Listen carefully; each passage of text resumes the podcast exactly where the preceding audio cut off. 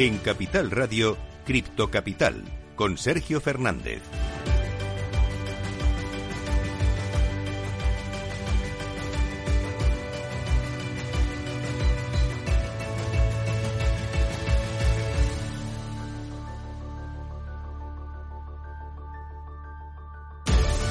Muy buenas tardes, sean todos ustedes, todas ustedes bienvenidos un día más a su casa, la casa de los amantes de las criptomonedas. Arrancamos la semana con mucha fuerza, todo lo contrario que el mercado cripto, no te voy a mentir, y te traigo todos estos datos. No quiero deprimirte, pero es que es así, es como estamos. Bitcoin en mínimos de los últimos 10 meses, más del 50% por debajo de su máximo histórico. Sí, sí, ahí escucháis las alarmas. El Fear and el índice de miedo y codicia está en 11, miedo extremo, mínimos anuales. ¿Y ahora qué? ¿Ahora qué hacemos? Pues de momento te voy a contar cómo está el mercado, te cuento unas cuantas noticias y vamos con la entrevista del día, pero que nadie se asuste. Seguimos aquí en Cripto Capital. La entrevista del día. Esto de momento lo vamos a aplazar, vamos a empezar como siempre con el minuto y resultado y empezamos por Bitcoin. Se deja un 4,76% en las últimas 24 horas y se encuentra en 32.962 dólares. En segundo lugar, Ethereum también está cayendo un poco más, 5,71% hasta los 2.403 dólares. Si esto te ha parecido mucho, espérate, eh, espérate a los siguientes. Eh, empezamos, eso sí, en tercer lugar, eh, una stablecoin Tether, la única que mantiene el tipo, 0,00%, totalmente plana y clavada en el dólar, eso sí, un poquito de calma. En cuarto lugar, Binance, 7,13% bajo hasta los 329,56, fuertes caídas también para Binance. Quinto lugar, otra stablecoin, USD Coin, 0,03% arriba, la única que está en verde dentro del top 10 y está clavada en el dólar. Y a partir de aquí, pues todo caídas. Sexto lugar para Ripple, que se deja un 5,75% hasta los 0,53 dólares, nada mal. Solana en séptimo lugar, 8,02% abajo hasta los 71,39 dólares, también fuertes caídas para Solana. Cardano, 9,90% hasta los 0,66. Cardano, eh, que llegó a estar en 2 dólares, prácticamente 3. Ahí la tenéis ahora en 0,66. Terra también en negativo, 2,86% abajo hasta los 59,65. Y cerrando el top 10, menos mal que tenemos otro stablecoin. Eso sí, le está costando mantener la paridad con el dólar. Y ahora después te lo voy a contar. Hablo de UST, USDT, la stablecoin de Terra, que sube un 0,05% y está en 0,99 dólares. Así está el mercado en estos momentos. Vamos a repasar toda la actualidad del mundo cripto. Criptonoticias. Empezamos a repasar la actualidad y empezamos obviamente por Bitcoin. Te lo he contado al principio del programa. Ha alcanzado un mínimo de los últimos 10 meses por debajo de los 33.000 dólares. Como te digo, la sangría de Bitcoin continúa. El principal activo cripto registró un mínimo de 10 meses hace apenas unas horas cotizando por debajo de los 33.000. De hecho, eh, ahora mismo serían 32.800 por primera vez desde julio de 2021. Bitcoin alcanzó brevemente los 32.750 y desde entonces subió un poquito hasta los 33. Ahora, como te digo, está en 32.800 y sigue eh, más del 50% por debajo de su máximo histórico de noviembre de 2021. La última caída sigue unos días muy difíciles en los mercados criptográficos y globales. Según los datos de CoinGecko, Bitcoin ha caído un 14,7% en la última semana y Ethereum ha perdido el 15,9% de su valor. Así que eh, si esto lo han hecho Bitcoin y Ethereum, pues imagínate, imagínate las demás. ¿Y por qué ha pasado esto? Pues mira, te traigo la siguiente noticia que explica un poco lo que estamos viviendo y es que el índice de miedo y codicia de Bitcoin ha registrado miedo extremo y se aproxima a mínimos anuales. Te lo comentaba también al principio del programa. En medio del desplome del mercado cripto, pues obviamente el índice de miedo y codicia se ha actualizado a miedo extremo mientras se aproxima a los mínimos anuales. De hecho, ha marcado un valor de 11, lo que representa un miedo extremo y se aproxima a los mínimos anuales que ya tuvimos en enero. La última vez que el índice de miedo y codicia registró un valor tan bajo fue, ya te lo he dicho varias veces, en enero, cuando las liquidaciones totalizaron 318 millones de dólares, ¿eh? prácticamente nada con lo que hemos vivido estos días. Vamos con la siguiente noticia, tampoco es buena, es que no, hoy no hay noticias buenas, es lo que hay. India considera un impuesto del 28% para los servicios criptográficos. El, Consejo de Impuestos sobre Bienes y Servicios de la India está sopesando una propuesta para imponer un impuesto del 28% a, a todas las transacciones con criptomonedas según informaciones de la CNBC. La propuesta es imponer un 28% de GST sobre los servicios y todas las actividades relacionadas con las criptomonedas muy pronto. Y vamos con la última noticia del día, te la comentaba también antes, le está costando mucho a OSDT mantener esta paridad con el dólar y para intentar de alguna forma eh, sobrellevar este asunto van a desplegar 1.500 millones de dólares para proteger la paridad. La Guardia, la Fundación Luna, prestará 750 millones en Bitcoin y 750 millones de UST a los creadores de mercado para intentar ayudar a estabilizar UST. Se produce después de que perdiera su paridad el, el día de ayer debido a las intensas condiciones del mercado. Varias figuras clave de la industria han advertido que esta medida podría conducir a una venta masiva de Bitcoin. 4 de 4. Las cuatro noticias negativas. Hoy es como está el mercado, pero vamos a intentar levantar un poco el ánimo. Vamos a hablar de uno de los mejores proyectos del mercado cripto para mí. Vamos a hablar de Polkadot. Empezamos la entrevista del día. La entrevista del día.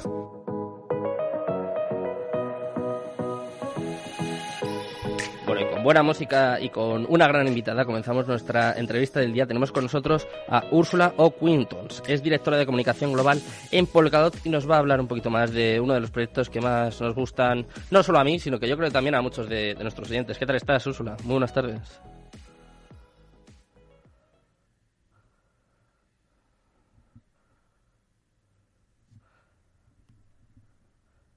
Ahora, me parece que ya nos escuchamos. Hola, Úrsula. Buenas tardes.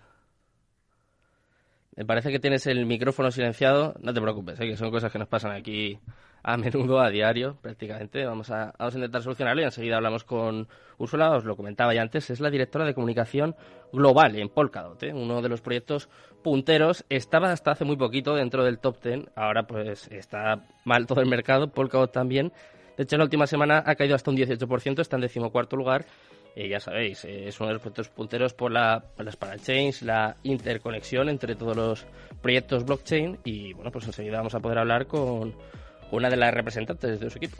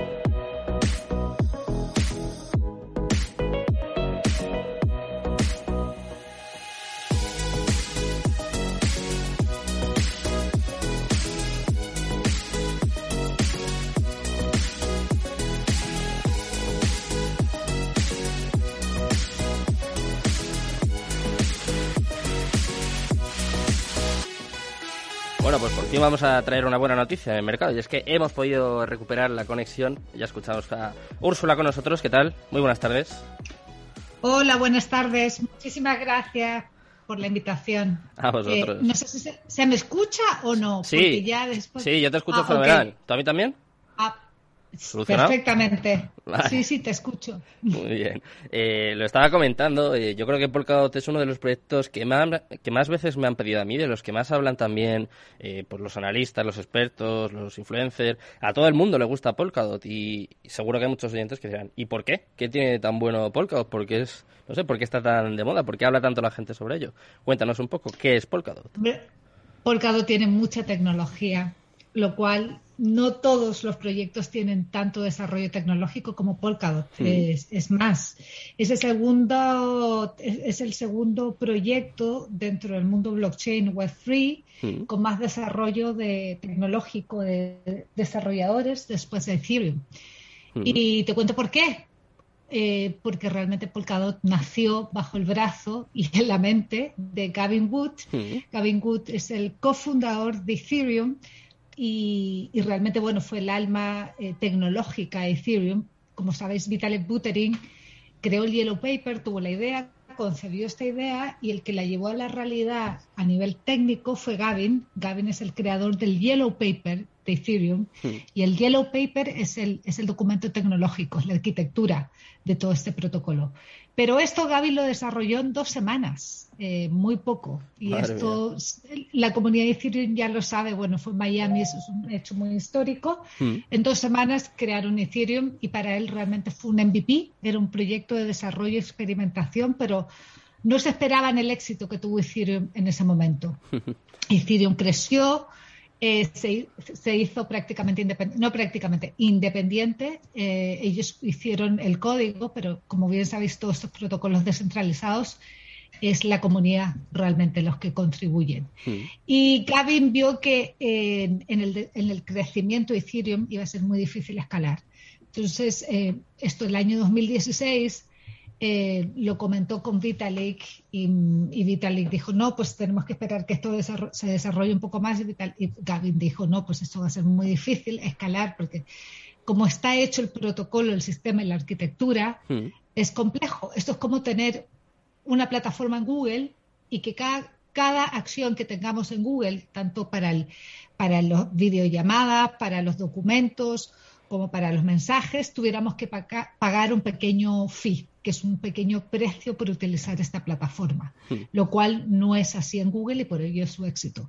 Pues en, Ethereum, cada transacción, cada, cada, evento que uno utiliza en Ethereum tiene que pagar un, precio del gas, que se le llama, hmm. que es la transacción que hay que pagar por esto.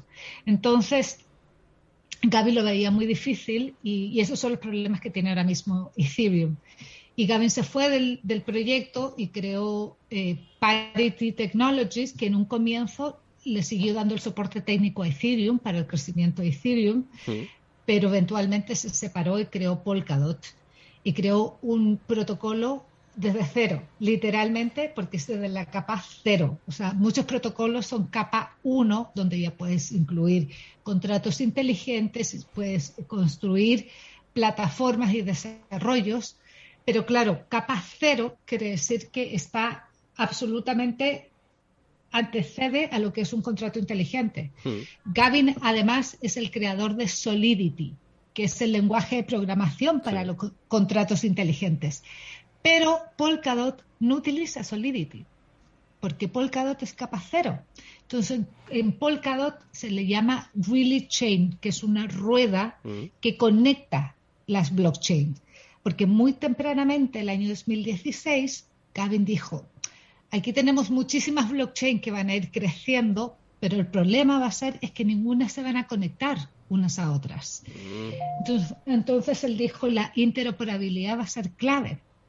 Y ese es el proyecto Polkadot y por ello está creciendo muy rápidamente, tanto en el desarrollo tecnológico como por parte de la comunidad y, startups que están utilizando la tecnología. Mm. No quiero ser muy técnica porque no soy técnica, llevo mucho tiempo en este, en esta, en esta, en este ecosistema, pero es verdad que en un principio suena todo a chino. Así que. Parece difícil, pero eh, luego no lo es tanto, ¿eh? No, luego no lo es tanto, pero son tantos conceptos tan nuevos para el público en general que hmm. sí que suena chino, pero es verdad que luego no lo es. O sea que básicamente, eh, vamos a intentar a ver si podemos traducirlo de alguna forma. Eh, cada proyecto tiene una blockchain independiente y básicamente, porque justo es lo siguiente que te iba a preguntar, que cuál es el objetivo de Polkadot, qué es lo que soluciona, y básicamente es lo que tú dices, ¿no? Que es como que su función o por lo menos su, su cometido, su finalidad de de futuro es conectar todas las blockchains, ¿no? Hacer ahí como si fuese, mm, a ver, como, como un hub, algo así, ¿no? Un ecosistema de todas las Exacto, exacto. Todo lo que es, de hecho, la semana pasada justamente eh, lanzamos un proyecto, bueno, una, una, herramienta tecnológica eh, que se llama XCM, eh, Cross Chain, y que permite enviar datos y, también eh, tokens dentro de distintas blockchains, lo cual también es un hito, porque hoy por hoy muchas blockchains lo quieren hacer y han creado puentes, pero estos puentes han sido hackeados, sobre todo en el mundo DeFi. Y ha habido muchísimo problema, muchísima polémica por ello. Entonces, ¿qué es lo que te asegura eh, Polkadot? Es la seguridad. Polkadot desde muy en principio. Tuvo un primer hackeo grande el año 2017 y desde ahí se aprendió la lección y con esta lección aprendida, Polkadot realmente el tema de seguridad ha sido crucial, crucial. Y ese es, eh, los grandes hitos de Polkadot realmente son la interoperabilidad. Y ahora vamos a ver con las siguientes blockchain, todas, es que todas vais a, a escuchar cada vez más interoperabilidad. Tanto así que la nueva versión de Ethereum, la 2.0, mm. también está evolucionando en lo que es interoperabilidad. Mm, me comentabas, Úrsula, que eh, uno de los últimos hitos eh, de Polkadot es que va a permitir enviar tokens y esto se va a producir a través de las parachains, ¿no? Que es un poco el, evento clave, ¿no? Quizás es el factor diferencial de Polkadot. ¿Nos puedes contar cómo funcionan las parachains y por qué sirven, por ejemplo, en este caso para, para enviar tokens? Exacto. Bueno, mira, lo que estamos, eh, las parachains efectivamente, como bien dices, se unen a lo que es la relay chain, que es esta rueda que hmm. las conectas. Las parachains son blockchains soberanas en sí mismas y distintos proyectos se desarrollan con estas parachains. Hmm. Hay parachains para el mundo DeFi, hay parachains para certificaciones, eh, certificaciones eh, de identidades, hay parachains para para NFTs. Ahora mismo se están creando muchísimas parachains para NFT y voy a ir muy al grano y muy concretamente por qué las parachains van a ser, sirven, sobre todo con un proyecto con NFT. Hmm. Es decir, que yo me compro hoy un, qué sé yo, un, NFT en Polygon y Polygon utiliza Ethereum y yo luego lo quiero vender o lo quiero pasar a, una red que vaya sobre Polkadot, si yo no tuviera estos procesos de, interoperabilidad o de cambiar estos tokens, sería muy difícil. Es como tener muchas Internet y ninguna que se conecten entre sí, que es lo que pasa hoy, hoy por hoy. El éxito del Internet fue la conexión entre sí. Y esto es lo que el mundo blockchain no ha desarrollado. La tecnología lleva prácticamente 12 años en desarrollo desde que se lanzó el 2008 el proyecto de, Bitcoin, pero nunca se ha hablado de interoperabilidad, porque muy en un comienzo no se hablaba de todos estos proyectos y cómo iba a evolucionar la actual Internet a lo que vemos ahora. Hmm. Y las parachains lo que permiten es eso, es conectarse con las distintas parachains y proyectos de fuera. También hay, hay, hay hay parachains que se conectan a Bitcoin y Ethereum, por hmm. cierto. No es solo la de Polkadot, el ecosistema Polkadot. Entonces, ¿por qué ha sido tan importante el hito esta semana? Porque pocas blockchains tienen esta interoperabilidad activa, como hmm. lo tiene Polkadot en estos momentos. Hmm. Es una de las cosas ¿eh? que más comentamos y yo sé que hay más proyectos que de alguna forma intentan, bueno, intentan imitar o tienen el mismo cometido, pero es cierto que Polkadot va un poquito por delante en este aspecto y, bueno, al final es uno de los motivos por los que hay tanta gente que piensa que en el futuro pues, será eh, un top 5, top 10, que ya ha sido top 10 hace muy poquito. Pero, eh, ¿qué le queda por implementar, Úrsula? Eh, hemos contado varios hitos, hemos contado por qué es diferente Polkadot sobre todo para la gente que no, bueno, pues que no lo supiera, que lo desconozca. Pero ¿qué queda por implementar? Porque claro, tenéis una tecnología súper novedosa, pero me imagino que tenéis que estar siempre pensando en ir un poco más allá, ¿no? Sí, y eso también es una de las complejidades de Polkadot, porque es verdad lo que tú dices, está un poco adelantada lo que son las, las blockchains, o sea, el hmm. tema de interoperabilidad, Gaby lo venía hablando desde el año 2016 y en ese momento nadie estaba hablando de interoperabilidad. Hoy por hoy todas las blockchains hablan de interoperabilidad o puentes. Eh, ¿Qué es lo que falta todavía en Polkadot? Polkadot, bueno, el protocolo, o sea, las la parachain realmente están, eh, se lanzaron el año pasado. Mm, en junio del año pasado, en mm. Kusama, Kusama es la red canaria, como le llamamos, que es la, red que comparte el mismo código que Polkadot, pero muchos proyectos se prueban antes en Kusama y luego pasan a Polkadot. Em, y luego en Polkadot se lanzó en diciembre. Sobre esto, las parachains están funcionando súper bien, súper bien, y como sabéis, cada, nuevos proyectos tecnológicos siempre hay prueba y error, pero están funcionando muy bien. O sea, el desarrollo de Polkadot lleva seis años en desarrollo, no es de ayer, lleva seis. ¿Y qué es lo que se viene? Pues se van, a venir muchos más proyectos más enfocados a lo que es el mundo NFT, todo lo que es el mundo del desarrollo, como bien sabéis, de todo lo que es Web3. También Gavin fue uno, una de las personas, no una, fue la persona que acuñó el término Web3 en el año 2016 también. Entonces él creó toda una visión y esta visión la está ejecutando a través de Polkadot y Parity Technologies, que es la empresa de tecnología que está en Berlín, que son los que desarrollan el desarrollo, crean el desarrollo tecnológico Polkadot. Se vienen muchas más eh, implementaciones tecnológicas que son muy complejas porque son muchos proyectos criptográficos y para ello hay un grupo de economistas, criptógrafos, sociólogos, académicos, bastante interesante.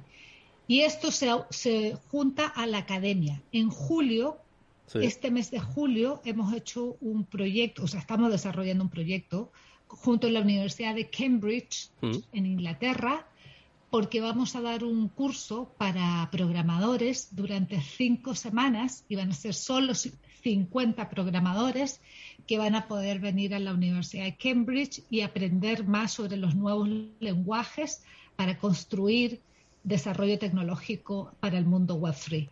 Y Gavin Wood va a ser uno de los profesores de este curso en la Universidad de Cambridge. Entonces, se vienen muchísimos proyectos y lo que sí que se viene mucho, porque este, este proyecto, Gavin es tecnólogo hmm. y como tecnólogo, eh, todo lo que realiza, lo realiza pensándolo en el desarrollo tecnológico y luego ver cómo, cómo este desarrollo tecnológico, él crea la tecnología, crea las herramientas, pero depende de la comunidad qué uso le quieran dar esas herramientas. Y esto es lo que yo siempre digo, porque muchas veces me dicen, vale, pero ¿hay NFTs dentro de Polkadot? ¿Hay DeFi dentro de Polkadot? Sí, pero Polkadot no lo desarrolla. son las empresas o startups que construyen sobre Polkadot quienes desarrollan estos, eh, estos proyectos. Hmm.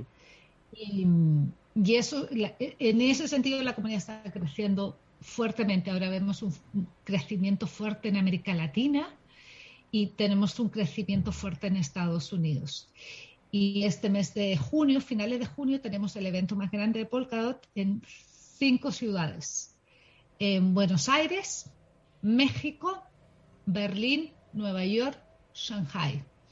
Y estas ciudades son claves. Y si os dais cuenta, hay dos ciudades de habla hispana, lo que es México y Buenos Aires. Y ese es el interés también que tenemos. En Barcelona también hicisteis, hicisteis algo hace poco, ¿no? O sea, que es verdad que eh, Polkadot es un proyecto que está muy ligado ¿no? a, a la habla hispana. Sí, y ha sido, ha sido bastante orgánico todo el crecimiento. Mira, yo soy la directora global de Polkadot y estoy aquí en Madrid, ¿sabes? Y curiosamente nunca, nunca hago cosas en Madrid, siempre estoy pensando en distintos mercados, pero cada vez está creciendo con mayor fuerza las comunidades eh, de habla español. Pues nada, pues eh, si te parece nos vamos a despedir mandando un saludo a toda la comunidad eh, hispanohablante y bueno, pues a, todo aquel que, se acerque a, a Cripto Capital porque es la casa de todos, así que mandamos un saludo para todos y sobre todo te agradecemos muchísimo que hayas estado aquí con nosotros y un, beso muy fuerte para tu hijo, ¿eh? que esperamos que, se recupere y se ponga bien. Muchísimas gracias. Hasta luego. Hasta luego. Un placer.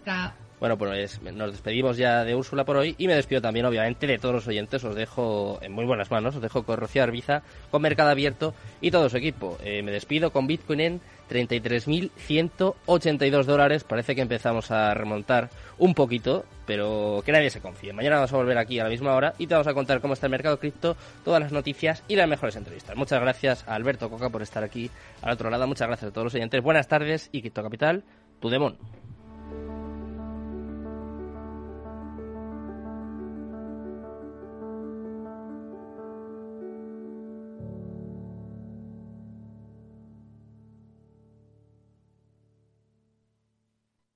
Bybit ha patrocinado Crypto Capital. Lleva tu trading al siguiente nivel.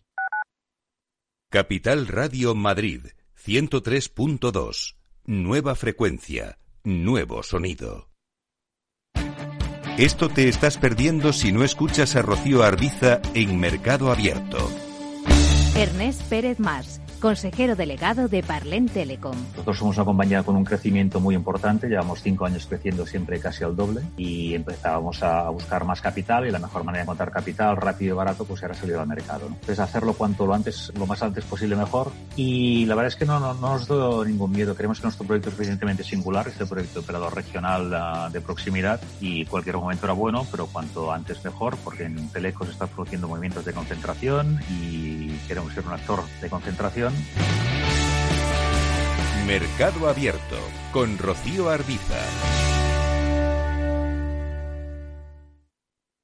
Capital Radio. Siente la economía.